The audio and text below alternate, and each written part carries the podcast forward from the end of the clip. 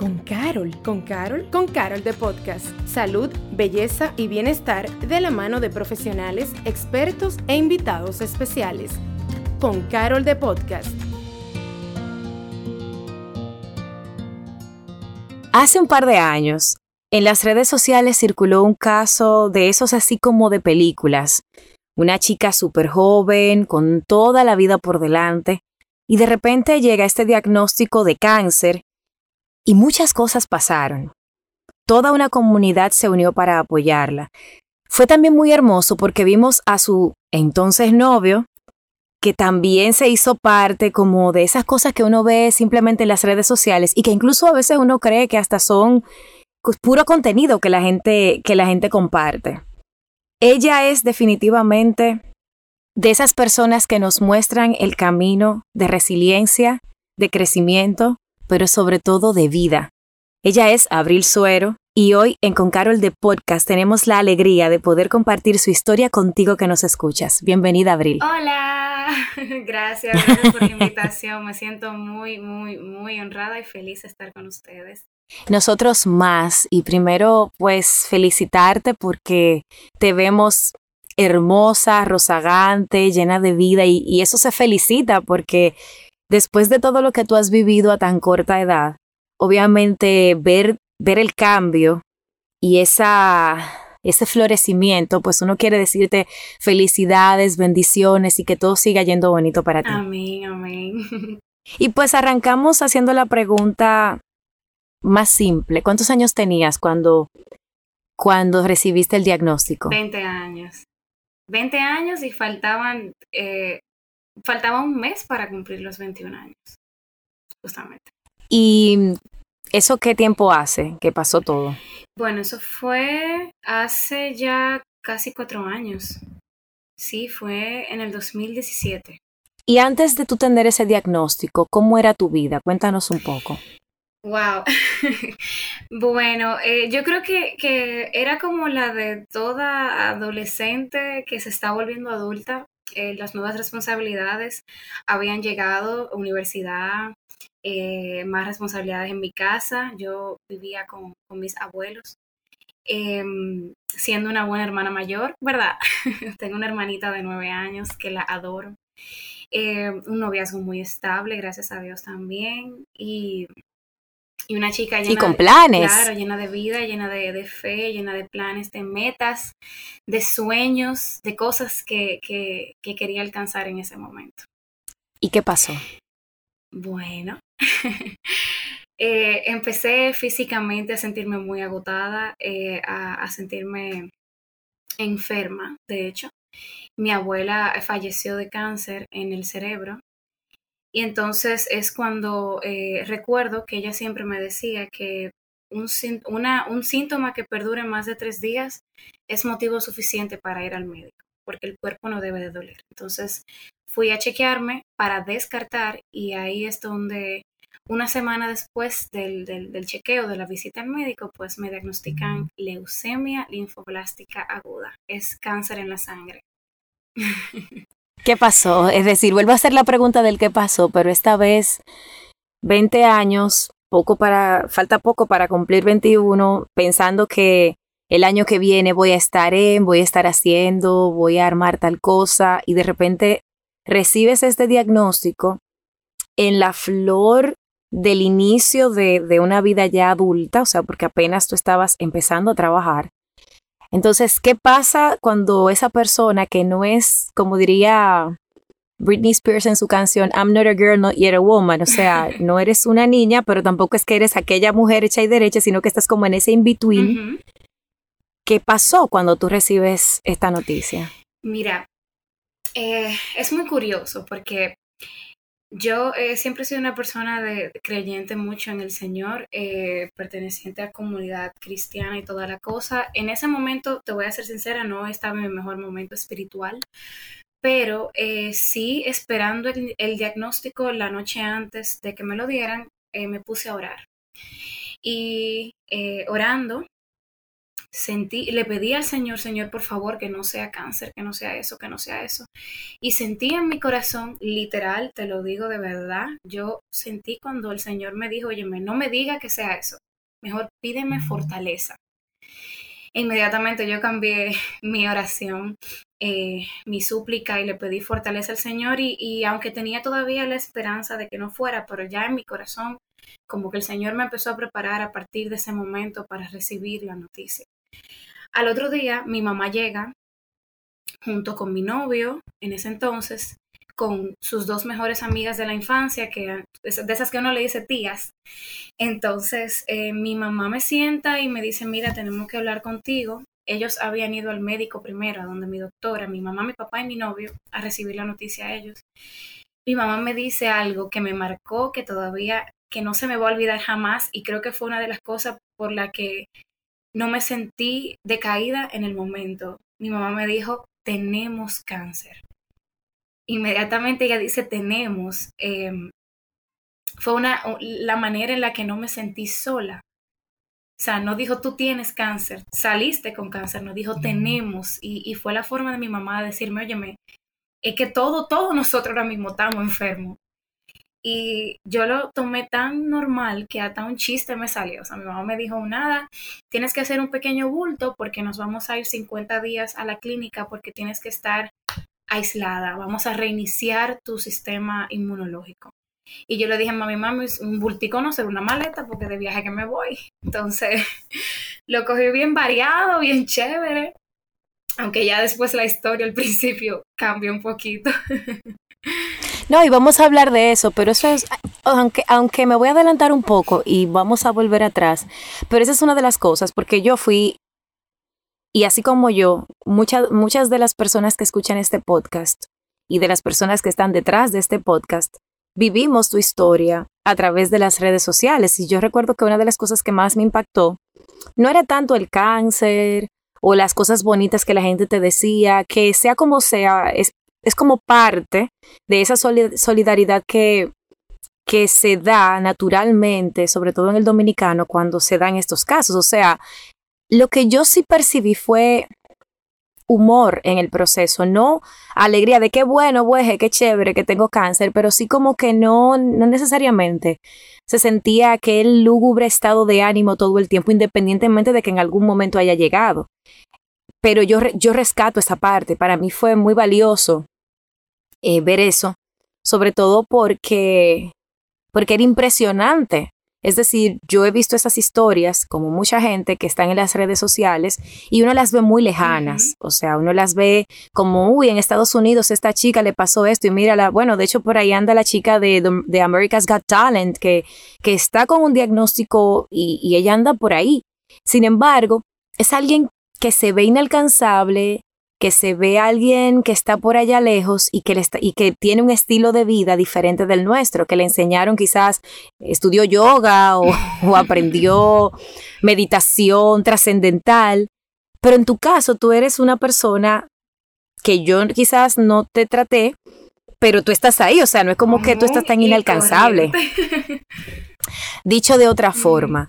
Entonces, quiero que te quedes con ese pensamiento para que hablemos del humor en breve, pero hiciste un comentario que no quiero dejar pasar y es al principio, o mejor dicho, ¿en qué momento fue retador a nivel emocional para ti? Yo creo que fue toda una montaña rusa. Eh, el primer momento en el que yo eh, caí en cuenta de que, ok, yo tengo cáncer, esto está pasando de verdad, tengo ahora que luchar por mi vida, fue una semana después de que yo estuve en la clínica, de estar en la clínica interna. Entonces eh, empezaba a, encerrarme en el baño de, la habitación, a llorar, el típico ¿por qué a mí? Si yo soy buena, si hay gente peor que yo, si al otro no le pasa nada y a mí me tiene que pasar todo, porque uno se victimiza bastante. Entonces yo dije, espérate, o sea, yo no voy a lograr nada preguntando por qué a mí, o sea, yo tengo que salir adelante. Yo creo que esa fue la, primera, eh, el primer momento fuerte que tuve cuando de verdad me di cuenta de lo que estaba pasando. Y, traté, eh, como tú dices, de a partir de ahí aceptar mi realidad, que eso es lo que más cuesta, aceptar mi realidad y trabajar con lo que tengo. O sea, ¿qué es lo que tengo que hacer ahora? Bueno, ahora mismo yo tengo que concentrarme en mis medicamentos, en eh, el apoyo que me está dando mi familia, que me están dando en las redes sociales, de hecho, el apoyo eh, que, estoy recibiendo de mi comunidad, ¿verdad? Con lo que tengo, tengo que, trabajar con, con, lo que está a mi alrededor. Y fue lo que decidí hacer buscar alternativas, eh, no sé, dibujar mandalas. Eh, sí, me, sí me traté con, con, psicólogos en su momento para evaluarme. La psicóloga me dijo, oye, esta, niña está súper bien, esta niña está súper positiva, tiene muchísimo de eso de vivir, de, de, de, de ver la vida eh, distinto. Y, y eso fue lo que hice. Por supuesto, eh, no todo fue color de rosas. O sea, como tú dices. O sea, exacto. Hay que hablar de esa parte, no color de rosas, porque se romantiza mucho. Eh, después de que la persona pasa por el proceso y gracias a Dios puede contar la historia, entonces hay como una parte romántica de, bueno, pero no, pero es chévere. No quiero que tengas que contar las partes que no quieres contar, pero sí sería un poquito eh, o sea, yo siento que sería de mucho valor para esa persona que quizás acaba de recibir ese diagnóstico o conoce a una amiga o a una prima o a una hermana que lo acaba de recibir, desde la perspectiva de, ese, de esa realidad de cómo se ve, pero que se puede vivir esa realidad con una actitud ganadora, aunque no se sepa cuál es el, el resultado que se vaya a tener. Claro, sí, y es que las palabras mente positiva eh, suenan, Exacto. muy bonito. Tú tienes que ser positivo, o sea, de cómo se hace eso. Gracias. Exactamente, eso es un trabajo de todos los días. Eh, mira, em, cuando uno tiene eh, una cualquier tipo de enfermedad, ya sea física o mental, eh, uno tiene muchísimas cosas eh, eh, en la cabeza, que si me va a salir bien el tratamiento, que si voy a sobrevivir, que si voy a poder salir de esto y todos esas, esos pensamientos a mí me llegaron en su momento. Sí hubo mucho, mucho apoyo, pero es muy difícil no sentirse solo en un momento así. Aunque, aunque yo estuve rodeada de personas, no había nadie que me entendiera realmente, porque yo era la que estaba pasando el dolor, el proceso, y yo estuve al, borde de la muerte tres veces. La, la, esa vez, la, la que más recuerdo, que fue para mí la más dolorosa, fue el único momento en donde yo tiré la toalla. Eh, yo recuerdo que me estaban suministrando una quimioterapia que me era muy invasiva. Entonces era tan invasiva que para, para sacarme los residuos del cuerpo tenían que ponerme otro medicamento que contrarrestara. La quimio es un medicamento que lamentablemente no es inteligente, él mata todas las células, no solamente las malas, sino las buenas. Y por eso había que ponerme como otro shot de otro medicamento que no me que no permitiera que la quimio me maltratara tanto. Esa quimio era tan fuerte que me quemó la boca, me quemó el esófago, me quemó el estómago. Como si tú te tragara un ácido, literal, a mí me dolía beber agua beber agua para mí era una tortura. Me dolía sonreír, no podía sonreír porque eh, tenía la boca llena de llagas y, y, la cara también se me, se me inflamó bastante. Entonces el dolor fue tan grande, tan incómodo, tan profundo, tan wow, o sea, desesperante. desesperante. Eh, la quimio te seca las venas. Yo de por sí, de, por, por herencia, tengo la vena bien finita. Entonces la quimio la seca de una manera que la, la enfermera entraba en la vena para poder ponerme el, el, el, suero y no salía. Y te filtraban o te filtraban las venas. Exacto, no salía sangre, no salía sangre. como que la, la, las venas no tenían fuerza para sacar la sangre. Entonces recuerdo que, me, que eh, tenía que cambiarme el suero, porque el suero se tiene que cambiar cada cinco días como mucho, tres, cuatro días. Eh, me apoyaron 21 veces, la pierna, en, los pies, en los brazos. Eh, y para, para encontrarme esa vena, una anestesióloga tuvo que ir, los anestesiólogos conocen la anatomía completa del cuerpo, en el dedo pulgar me encontraron la vena. Súper incómodo, súper doloroso, pero eso era lo que había para poder ponerme el medicamento que me contrarrestaba esa quimioterapia. Entonces, aún así, eh, recuerdo que el dolor era tan intenso que literalmente yo dije, me quiero ir para mi casa.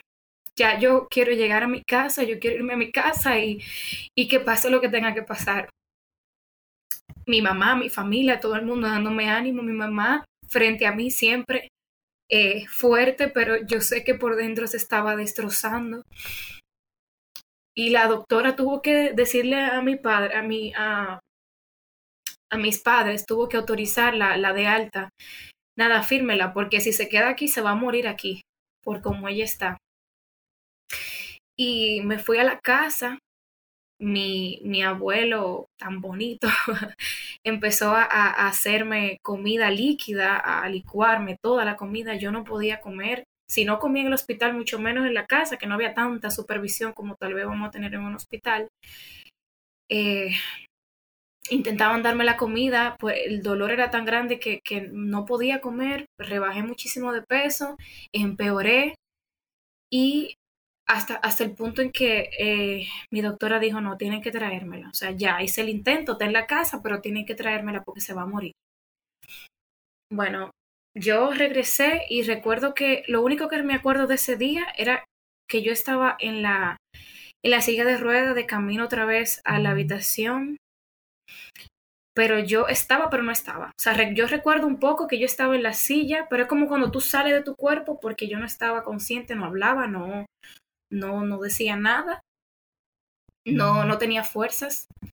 Bueno, llegué, me pusieron mis shots de vitamina y al final pues pude recuperarme, fueron a orarme a la clínica y nada, eh, el Señor me, me sanó, me libró de esa y pude recuperar las fuerzas otra vez. Y sabe que de eso es muy curioso algo que me queda, que la doctora autorizó mi de alta porque mis ánimos, mi, mi, como yo me puse histérica porque quería irme a la casa, eh, me hace ver que el estado de ánimo es sumamente importante en, en una situación difícil, no solamente una enfermedad.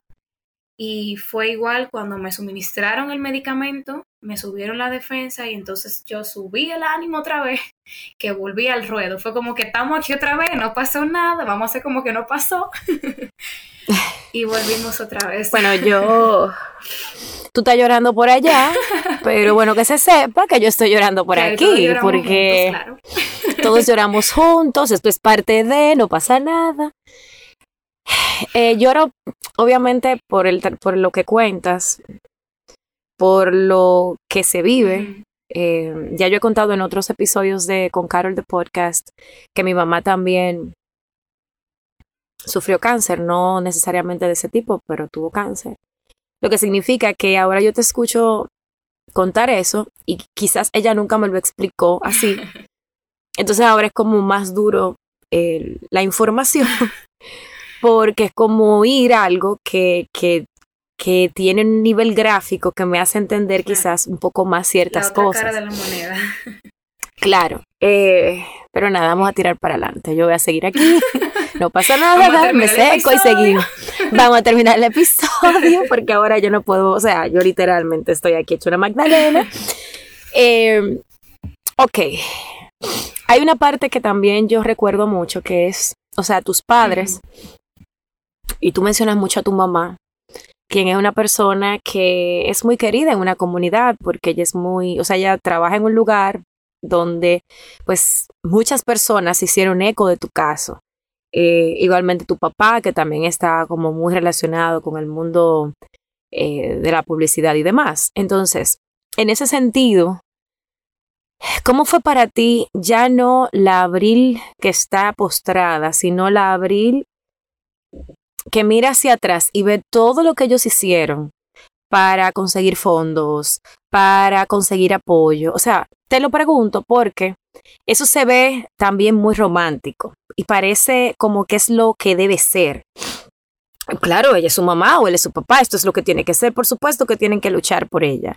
Sin embargo, la lucha que se vio de este lado fue una lucha contra viento y, marea para conseguir lo que había que conseguir, para lograr lo que se logró. Más allá de que el resultado fuera positivo fue como que humanamente se hizo todo lo que había que hacer para que tú tuvieras los recursos, ya que pasara lo que pasara no era responsabilidad de ellos. Entonces, ahora que tú lo miras en retrospectiva, no te voy a preguntar cómo te sientes, porque lo lógico es que te sientas bien o orgullosa, más bien es cómo, cómo valoras o, cómo, cómo te imaginas tú que fue para ellos vivir ese momento con las dos caras, la cara de contigo de vamos a tirar para adelante y la cara de angustia de dónde voy a conseguir el recurso para tirar para adelante. Claro. Mira, em, como te comenté al inicio, mi abuela también eh, sufrió de cáncer. Entonces, em, quiero que tú sepas que nosotros duramos cuatro años luchando con el cáncer de mi abuela. Era un tumor en el cerebro muy agresivo. Y eh, gastamos todos los ahorros, los recursos, todo se fue ahí. Millones de pesos en esa enfermedad con todo y seguro, con todo y, lo que se pudo conseguir con los familiares, o sea, nosotros ahí gastamos todo. Entonces, eh, ocho meses después de que fallece mi abuela, que digo que no perdió la batalla porque ella murió luchando, para mí yo digo que no pierde la batalla quien muere de cáncer, sino quien no lucha en el proceso. Entonces mi abuela eh, falleció y justamente, o sea, ocho meses después, yo fui diagnosticada.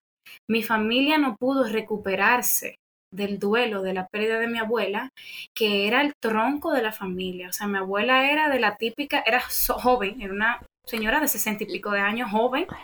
Era tu, abuela materna. Mi abuela materna. Entonces, eh, mi abuela era el tronco de la familia, el que la que levantaba a todo el mundo, la que le daba su bocha a todo el mundazo y la que pone a la familia en sintonía. Entonces, puedes imaginarte lo duro que fue para mi familia no recuperarse de ese golpe tan duro que todos teníamos que vivir, tuvimos que vivir. Mi mamá eh, tuvo que respirar, tragarse todo para adentro y decir, yo tengo que sacar adelante a mi muchacha. Entonces, eh, imagínate ese escenario y cuando yo recibo la noticia o recibimos toda la noticia, mi familia inmediatamente se involucra, dejan a un lado eh, el duelo de mi abuela, el dolor, el proceso, porque mi abuela era demasiado, no te imaginas, o sea, mi abuela era mi mamá, demasiado importante para todos nosotros, no era una abuela ausente, sino que ella estaba ahí. Todos tuvimos que dejar a un lado eso y ponernos en esta nueva realidad, como te dije. Mi mamá eh, se comportó como una leona, mi papá como todo un padre, caballero, mi abuelo también, mi tío, eh, mi, tía, ¿verdad? mi familia, todas realmente se, los que estaban fuera, todos se, se unieron realmente. No me puedo quejar en ese sentido. Y, y mi novio, en ese entonces, eh, se portó de maravilla. Sí, de él, de él, o sea, a él yo le tengo todo un, episodio, o sea, todo como un esquema de preguntas solo para él. Sí, porque es que esto, esto es como un caso que me imagino que habrá muchos así con muchas aristas. O sea, es como esas películas donde tú ves la historia desde la perspectiva de la protagonista y luego desde la mamá y luego desde el papá y luego desde la pareja y como que todo lo, lo, vas viendo como en diferentes perspectivas. Entonces, hablemos de, de Máximo. Yo recuerdo que dentro de las cosas que se vieron en ese momento, hace ya tres, cuatro años atrás, yo creo que yo me enteré del caso, fue por un post donde él se rasuraba la cabeza para estar matching con tu situación. y, creo, si no estoy equivocada, que así es que yo le doy como una especie de seguimiento al caso a partir de esa historia. Y es que me entero eh, de quién eres tú, etcétera, etcétera. Bueno, y ya eh, todo lo que desde, la, desde las personas que estábamos afuera estábamos dando seguimiento. ¿Cuántos años tiene Máximo? 32, 33. No le dije, yo dije 32. No, nadie, nadie, nadie se va a enterar. Esto, esto no lo vamos a editar, él no lo, pero él no lo va a escuchar. Esa parte se le va a saltar y todo va a estar bien. Ok. Sigue siendo una persona que no es necesariamente un niño, pero sigue siendo un hombre joven, que, que o sea, me imagino la, desde, la, desde el lugar desde donde se ve una persona que todavía está pues en, la, en el momento de querer salir, o sea, como se ve una persona de su edad. Sin embargo, tiene una novia bonita, él, se metió en una relación con alguien sana, bonita, etcétera. De repente le cambian la novela, no espera, es que está enferma, es que tiene cáncer y no es cualquier cáncer. Y sin embargo, él no solo se queda, sino se compromete de una forma que, que eso es otra. Entonces, más que lo cuente yo, que lo vi de afuera, quiero que lo cuentes tú. ¿Cómo fue? Sí, Mira, mi, mi esposo, bueno, ahora es mi esposo, estaba en Estados Unidos porque su hermana iba a dar a luz, su hermana vive allá. E inmediatamente mi mamá lo llama y le dice, mira, se le va a hacer esta prueba. Mi esposo lo dejó todo y vino a, a estar aquí conmigo, a recibir la noticia, a darme la noticia. Y, y estuvo conmigo, como tú dices, o sea, eh, nosotros éramos un noviazgo joven, saliendo casi todos los días, viviendo el momento, viviendo la vida, obviamente creando nuestros sueños, nuestros planes, las cosas que tenemos, por, que queremos hacer, eh, porque éramos, gracias a Dios, un noviazgo, como te dije, estable y éramos un noviazgo serio. Em, y sí, o sea, bien él pudo tomar la decisión de no estar.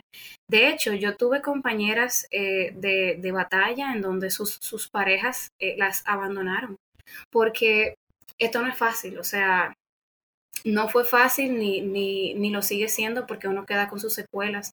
Entonces, Máximo eh, no solo se queda conmigo, como tú dices, sino que lo dio todo. O sea, asumió el rol de un compañero de verdad. Nosotros teníamos apenas que, o sea, teníamos eh, recién cumplido, me parece, dos años de, de noviazgo. O sea, eh, teníamos tiempo, pero era súper... Sí, pero al final, dos años, cuando tú tienes 10, o sea, tú tienes 21 años y vas a cumplir 21 años. Digamos que tú empezaste la relación con 19. Esos son dos años, que no es como los dos años después de los 40, que son dos años como de compromiso total.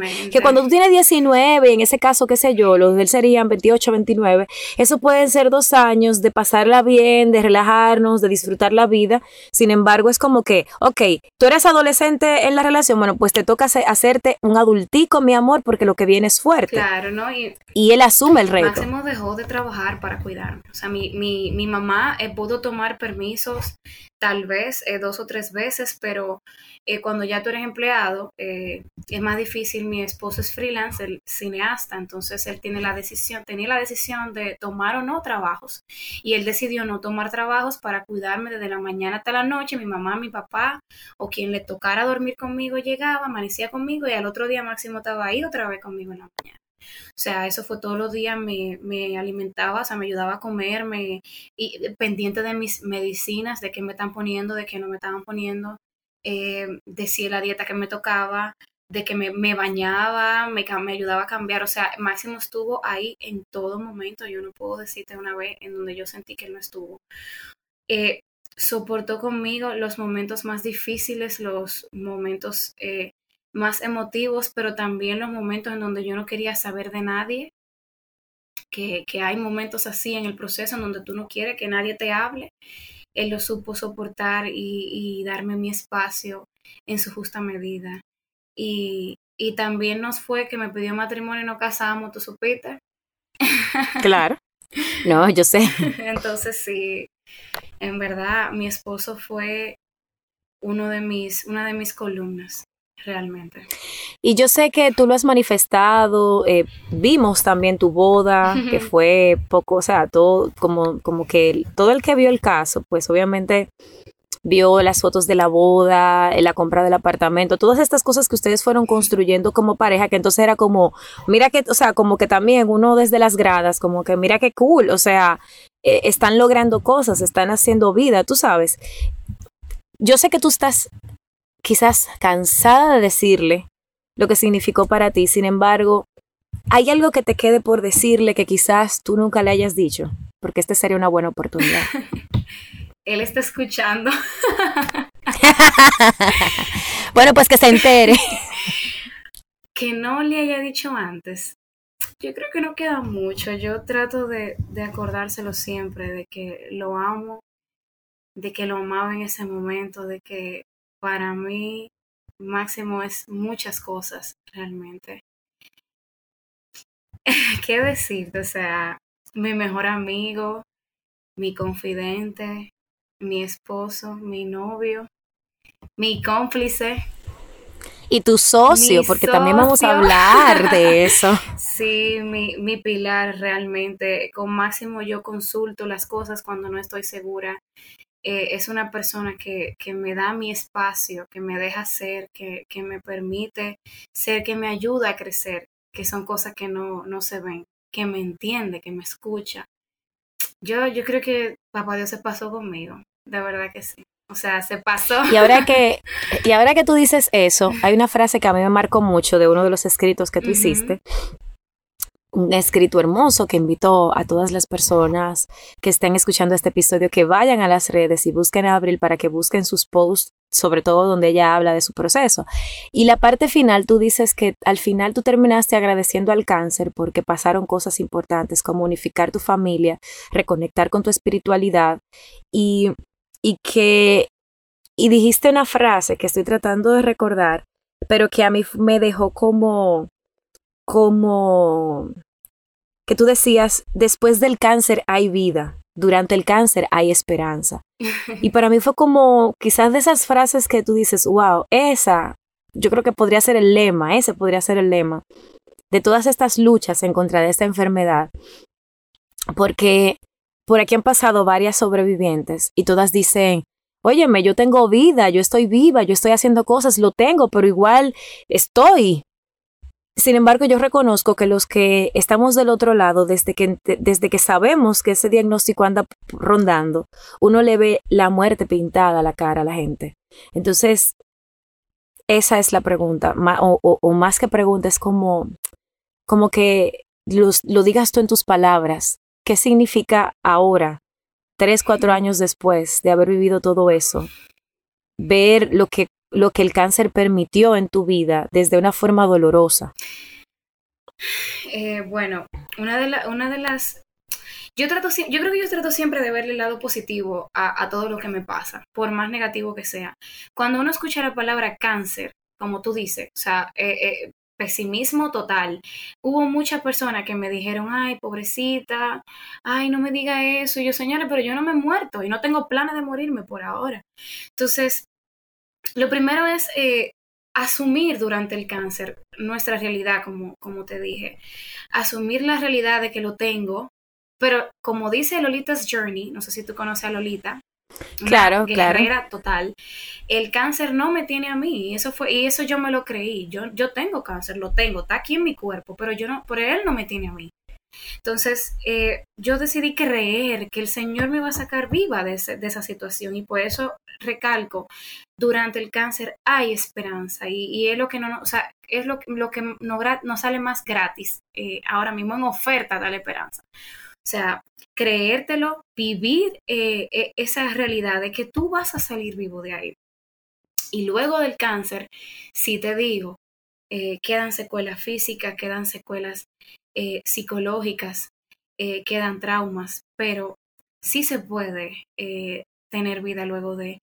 Y, y creo que está mejor en un punto porque uno se da cuenta de las cosas que antes uno le prestaba tanta atención y ahora eh, nos damos cuenta que lo importante son otras cosas que son más pequeñas. Tener a tu familia cerca, tener a tu comunidad cerca, contar con, las personas que verdaderamente están ahí para ti, eh, apreciar la cosa pequeña de la vida, como irte un día a la playa o como salir un día a sentarte en el malecón.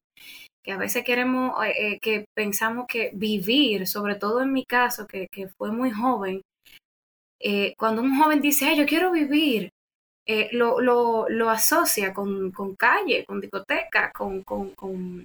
Exacto. Y, yo creo, ahí fue donde entendí que vivir no es para nada eso.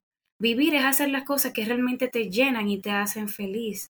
En mi caso, estar eh, rodeada de mi familia, de mi comunidad, eh, estar bien con mi esposo, poder apreciar las la, cosas chulas de la vida, como salir un día a sentarse en el malecón a hablar con amigos.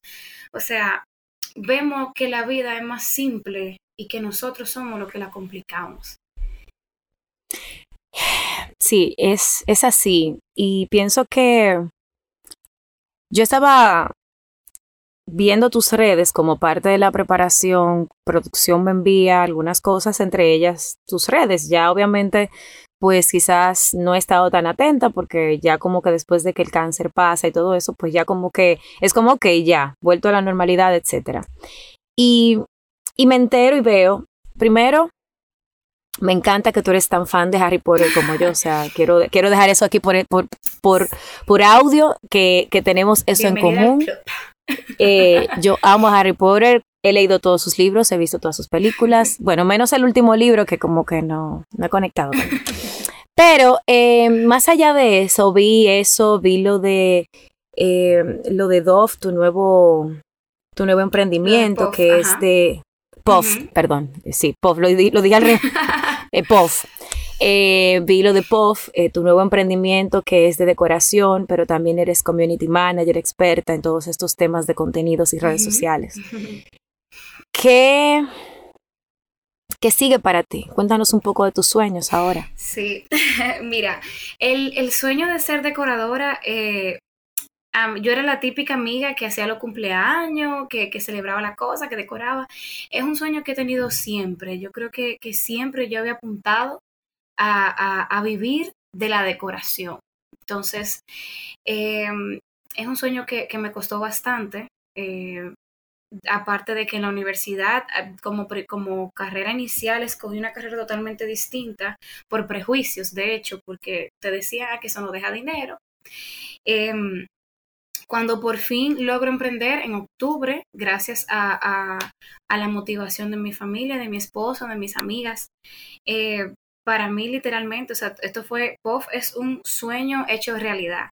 O sea, ese es mi bebé, ahora mismo es el bebé de la casa, el, bebé de Máximo también, y, estamos poniendo todos nuestros esfuerzos ahí. También eh, con el tema de, de, community management y de creadora de contenido, es algo que también me llama mucho la atención. ¿Sabes qué aprendí con, con Lisaura Lara, Ideas by Lee, tan chula. Ella. estuvo con nosotras, ella estuvo con nosotros hace unos días contando su historia, pero desde la perspectiva de su madre. Mira, Lisaura me dijo algo en una, en una conferencia que, que tuvo de, de, su de conquista.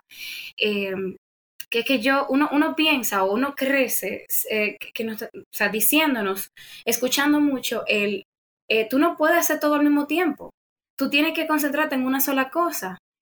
Y, o sea, ¿por qué no puedo si yo sé hacer varias cosas? Em, Ajá, yo vivo, o sea, yo te entiendo, entiendo más de lo que debería, porque la realidad es que uno siempre escucha eso, pero más allá de eso, es que uno se siente mal con el hecho de querer hacer muchas cosas, aunque uno lo pueda hacer, porque uno siente que le van a decir, o sea, como tú no, tú no te entendiendo que no se puede, es que no se puede. Pero y tú sí, pero si yo me quiero levantar a las 6 de la mañana y acostarme a las 2 de la mañana por mis sueños, ¿cuál es el problema? Exactamente, y, y es eso, y ella me dijo, oye, pero ¿y por qué? O sea, yo tenía una duda en la conferencia y le digo, oye, lo que pasa es que tengo muchos sueños, muchas metas y, cómo hago para, para hacer una sola que todas estén juntas, o sea, para combinar. Y ella me dijo, pero ¿y por qué? O sea, tú puedes hacer las cosas distinto. Y ahí mismo vino la pandemia. Entonces la pandemia nos enseñó a que los huevos no se pueden poner en una sola canasta, mira qué cosa. Así es. A que nosotros no podemos depender de un solo sueño, de una sola entrada de dinero. O sea, si tú eres una persona que tienes la bendición de tener distintos talentos, pues entonces tú puedes desarrollarlo. Claro, obviamente, en, con orden, con orden, organización, y sin locura, exactamente. y en ciertos puntos eh, eh, es un sub y baja. Al uno, un sueño te va a demandar más tiempo que el otro y eso va a fluctuar. Pero esa es la vida. O sea, yo creo que prefiero eso que dedicarme, o sea, toda mi vida a ser empleada. Si tú supieras que en una oportunidad yo leí una revista donde mm, era un artículo de unos esposos y decían cómo encontrar el amor, eh, el amor verdadero, una cosa así. Y dentro de los puntos, eh, lo que esa persona recomendaba era, eran esposos, ¿verdad? Y como que en los puntos que a ellos les había funcionado estaba el, algo así como que no se podían volver locos al mismo tiempo. Y eso asimismo aplica para los distintos sueños. O sea, si tú empiezas al mismo tiempo cinco cosas, vas a desenfocarte. ¿Por qué? Porque, porque todos los sueños te están demandando interés al mismo tiempo. Pero si tú ya empezaste POF y ya está corriendo y ya tienes una dinámica y luego decides sacar una agencia, por decirte algo, que va a generar nueva, nueva, nueva, va a generar nuevos enfoques de ti, o sea, que necesitas reenfocar quizá tu mirada en ciertos momentos, no es que lo otro se va a descuidar, es que la primera parte ya tú la tienes relativamente bajo control, entonces le puedes dedicar atención a esto otro, obviamente sin descuidar lo anterior. Entonces así es como yo he ido construyendo varias cosas al mismo tiempo. Obviamente respetándome sin abusar de mí, porque uno también tiene que saber que hay un momento en el que uno tiene que decir basta ya, pero estoy totalmente de acuerdo contigo, con Lisaura, se puede, solo, por lo menos para nosotras que tenemos distintos talentos, se puede, lo que es que ponernos y, organizarnos. en mi caso, eh, yo eh, soy empleada. Tenía, eh, en la pandemia, emprendí lo del community management el tema de creadora de contenido, me encanta, de verdad, lo disfruto bastante. De hecho, descubrí que me gusta más crear el contenido del otro que el mío. Sí, porque de hecho tus redes están bastante, o sea, es como cada, es como de cada año un día ahora que tú, o sea, Exacto. ¿sí? Eso, eso por, por un tema de unas de secuelas que ha dejado el, el, el, tema del cáncer que te puedo contar. Mira, entonces, eh, en, el, en, en el momento en el que decido lanzar POF, digo, ok, eh, no puedo hacer las dos cosas al mismo tiempo ahora mismo porque tengo un trabajo fijo. Entonces lo que voy a hacer es que voy a mermar un poquito aquí, voy a levantar POF Details, que es el negocio de la decoración, y cuando esto esté caminando, que yo tenga mi dinámica, que yo tenga mis esquemas, ¿verdad? Que el mismo máximo también sepa eh, cómo realizar, por ejemplo, por ponerte un ejemplo, una cotización sin que, eso esté ahí en, una matriz de Excel, pues entonces yo voy a entonces a, volver a concentrarme en lo demás y poder eh, hacer las dos cosas al mismo tiempo. Y creo que, es sumamente válido. O sea, si usted tiene cinco talentos, hágalo los cinco, lo único es que solamente debe de organizarse. En cuanto a las redes sociales, Mira, en la pandemia muchísima gente eh, hizo esto de, tomarse un, respiro. No sé si tú te acuerdas que se puso muy de moda. Voy a dejar las redes por un mes, voy a dejar las redes por una semana. No, yo no supe de eso porque yo al contrario, yo, yo le metí el turbo. O sea, yo yo tengo, yo soy un poco distinta en muchos aspectos, o no distinta, no quiero utilizar ese término, sino a veces yo puedo como, ok, ¿para dónde está mirando todo el mundo? ¿Para acá? Bueno, pues déjame ver para dónde no están mirando. Y entonces en ese momento yo lo que hice fue tener mucha más presencia. O sea, yo, yo al contrario, yo vine a descansar de las redes y hacer eso que se hizo el año pasado como por regla general. Yo lo vine haciendo como en, como en junio de este año, porque entonces sí me pasó la factura y viví una especie de burnout, pero eso es parte de otra historia. Claro, mira, a mí me sucedió algo similar. Eh, es la primera vez que lo digo como públicamente, pero eh, entiendo que, hay que ser eh, pro estas cosas y, desmitificar las, las, em, las enfermedades eh, psicológicas. Entonces, del cáncer, aparte de, de secuelas físicas, quedan, como te comenté, traumas. Entonces, yo fui diagnosticada hace un año con un trastorno de ansiedad. Entonces, eh, a pesar de eso, llegó la pandemia y decidí activar mis redes sociales, tenía más tiempo, ya no tenía que estar en el trabajo, ¿verdad? Entonces empecé a crear el suelo de los viernes, que eran unos videitos muy chulos que, que hacía, que de hecho pienso retomar todo eso en su momento. Y eh, las redes sociales, como te dije, a mí me encantan, me, me hacen sentir conectada con la gente, tienen muchísimas cosas positivas, aparte de las negativas que todo el mundo resalta. Para mí era o es, son todavía una herramienta para tú llegar a esas personas que tal vez eh, necesitan escuchar de tu testimonio, necesitan escuchar de, lo que tú tienes para dar. Entonces, em, pero tienen algo y es que te consumen, te absorben bastante. Entonces, imagínate tú, yo pasando por este tema de, la ansiedad, eh, llegó un momento en donde me sentía demasiado eh, comprometida. Y quizás, eh, Y, y, quizás algo del fear of missing out, porque entonces también Exactamente. Eh, uno ve, o sea, uno ver personas que están haciendo cosas en un momento en el que nosotros no podemos hacerlas por la razón que sea, donde estamos encerrados y viendo pasar la vida como si estuviéramos viendo televisión y las cosas sí están pasando, pero es con nosotros que no están pasando, ese fear of missing out estaba encendido. exactamente, ¿no? Y, la ansiedad entonces empeorando porque, Dios mío, tengo que subir el suelo de los viernes, mi amor, edítame esto, ¿no? Tenemos que grabar. O sea, y, para mí fue un, una decisión muy difícil la de dejar todo porque mi esposo me sentó y me dijo, oye, no te está haciendo bien. Tú tienes una condición y tú tienes que ponerte para ti. Entonces tuve que dejar las redes sociales eh, literalmente de golpe para poder concentrarme en mi tratamiento para la ansiedad. Y gracias al Señor también, ahora mismo en este momento estoy bien. Eh, el tema de la ansiedad, no sé, bueno, muchas personas seguro han escuchado de, en qué consiste, ¿verdad? Pero es algo que son tres pasitos para adelante, dos pasitos para atrás y uno va avanzando en su justa medida. Em, yo ahora mismo estoy estable, estoy bien, gracias a Dios. Me veo con mi psicóloga cada 15 días. Em, y, estoy en un punto en donde te puedo decir, mira, he mejorado bastante. Tengo mis recaídas, pero, pero bueno, estamos aquí, que es lo importante. Y eso de las redes sociales sí quiero recuperarlo, pero mm, yo que pasé por una enfermedad que, que me pudo haber cegado la vida, entiendo y analizo que estoy primero. Y, que aunque yo tengo la responsabilidad, que me siento con la responsabilidad de, de, aportar, mucha gente todavía me escribe y me dice, mira, pero ¿y cuándo que te vas a activar? Los horas de los viernes, ¿qué pasó con él? Siento esa responsabilidad, pero yo creo que si yo no estoy bien, no puedo dar eh, como, como se merece la persona que está esperando algo de mí. Entonces, es un proceso.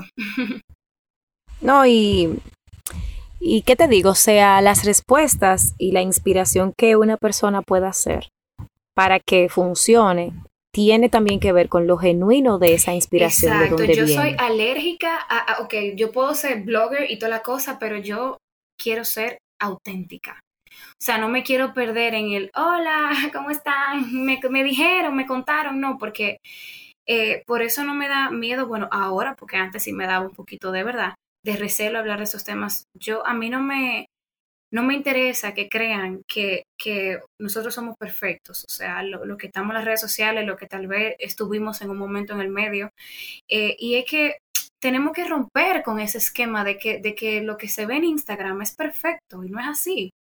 O sea, mucha gente que tal vez esperan un consejo de mí, me pueden dar un consejo a mí. Claro, y aparte de que, de que es complejo porque cuando uno, eh, cuando uno pone a alguien en un altar, o cuando nos pone en un altar, es inevitable, para ponerlo mejor, es inevitable cuando estamos en un altar que decepcionemos personas. O sea, eso es inevitable porque obviamente, y, y, esto tiene que ver incluso o sea, la ansiedad tiene que ver con procesos químicos, así como la, como la depresión. O sea, no necesariamente es, uy, quiero estar acostada y no quiero ver televisión porque la vida no me gusta. Es realmente un tema de un desbalance químico que lo han dicho los psicólogos que han pasado por aquí y demás. Yo también he leído al respecto, etcétera. Y entonces cuando tú estás viviendo ese desbalance químico que en tu cabeza tú sabes, porque tú sabes, porque te lo, lees, porque te lo dicen. Porque lo identificas. Que que todo está bien, pero igual está lo que tú sientes, que no es algo que tú simplemente puedes apagar o prender porque no es un switch.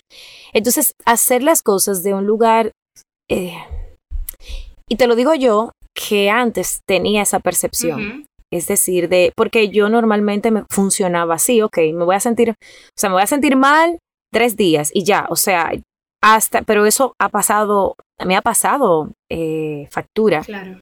Porque entonces cuando no vivo los procesos completos, o los que no he vivido, entonces eventualmente regresan y quizás con más fuerza. Yo, antes de que nos despidamos, quisiera preguntarte una cosa más. Dos, de hecho. Y una de ellas, eh, aunque intuyo la respuesta, no es una pregunta bonita, pero igual te la voy a hacer. Si tú, o sea, habiendo vivido todo lo que has vivido, habiendo tocado la vida de tanta gente con tu historia y siendo capaz de inspirar a tantas personas con, más allá de la historia de amor o de, o de resiliencia de tu familia y de unión, la tuya en términos personales, con, con una actitud positiva hasta el final. Si tú tuvieras la oportunidad de devolver el tiempo y de no tener que vivir ese proceso, ¿tú lo harías? No.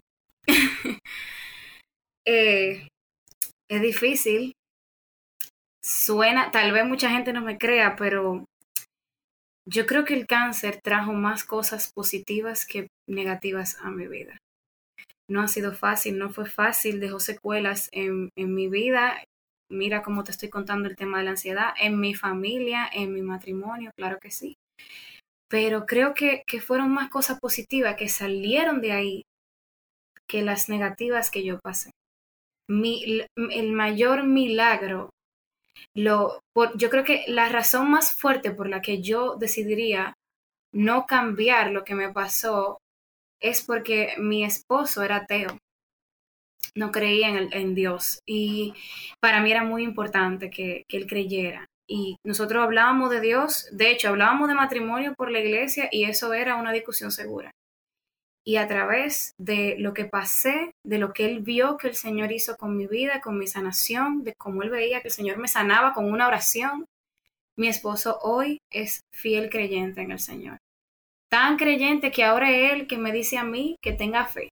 O sea, ya tú sabes. Entonces, eh, todo en la vida, todo lo que uno vive en la vida, obvio, hay cosas que, que, que sí son demasiado fuertes, pero creo que las situaciones que uno vive en la vida, la mayoría, aunque sean fuertes, dejan una lección para nosotros y nos hacen lo que nosotros somos.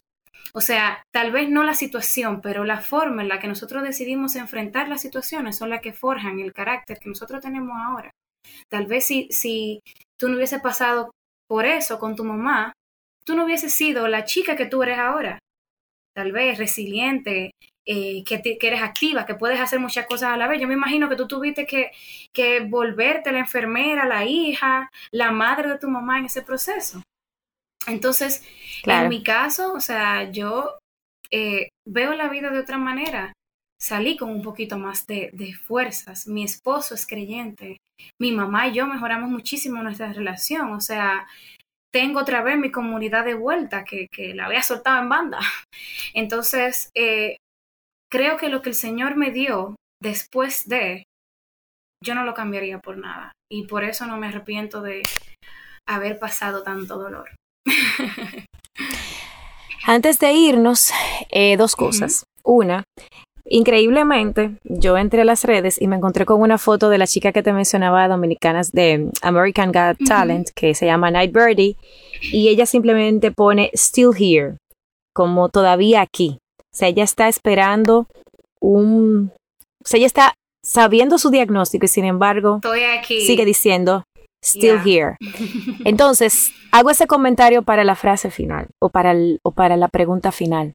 A esa persona que ahora esté escuchando esto, escuchando esto con la intención de, de encontrar esperanza en tu testimonio, que quizás está perdiendo la fe, quizás no tiene esa red de apoyo que tú tuviste, quizás está eh, viviendo este proceso sola, no se lo ha dicho a nadie, todavía no lo ha compartido. ¿Qué le dices? Mira, lo primero es, a ti te digo que estás pasando por eso. A mí me hubiese gustado saberlo en el, en el en el proceso.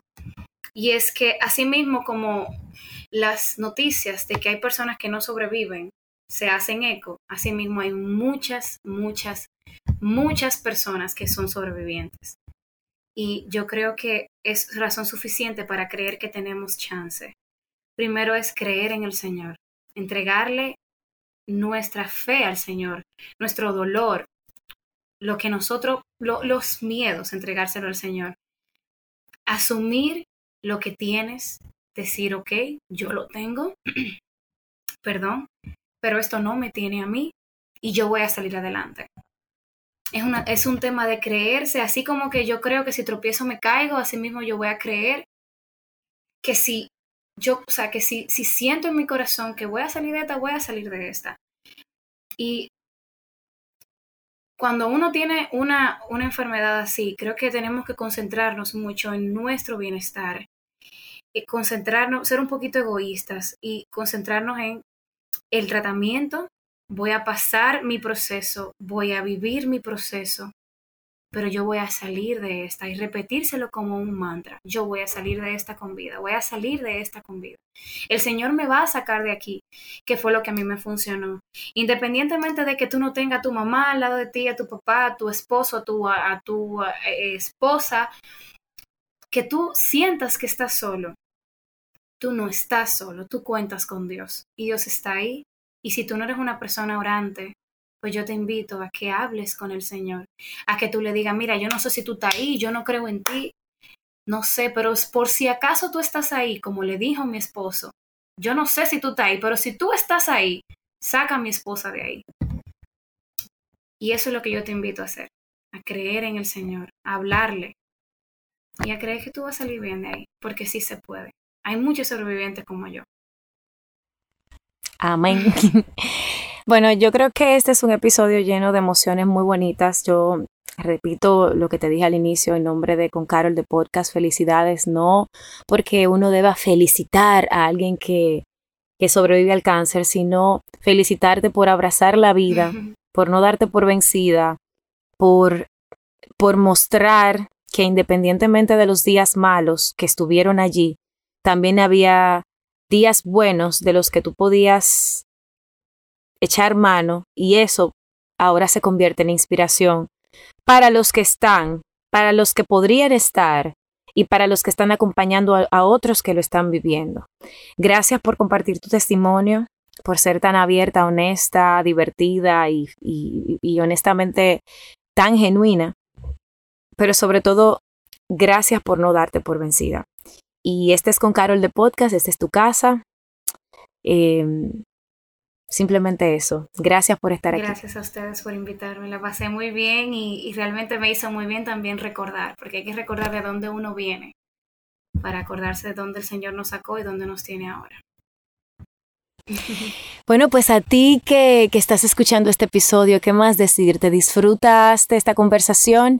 Si tienes que compartirla con alguien, por favor hazlo, porque creo que no hay una mejor manera de, de apoyar a quien esté viviendo esto que mostrar a alguien que pasó por esa dura prueba y aún así está aquí diciendo, estoy aquí y estoy convencida de que esto me pasó para algo. Gracias por ser parte de Con Carol de Podcast y por supuesto nos escuchamos en un próximo episodio. Gracias por acompañarnos a Con Carol de Podcast. Nos escuchamos en un próximo episodio.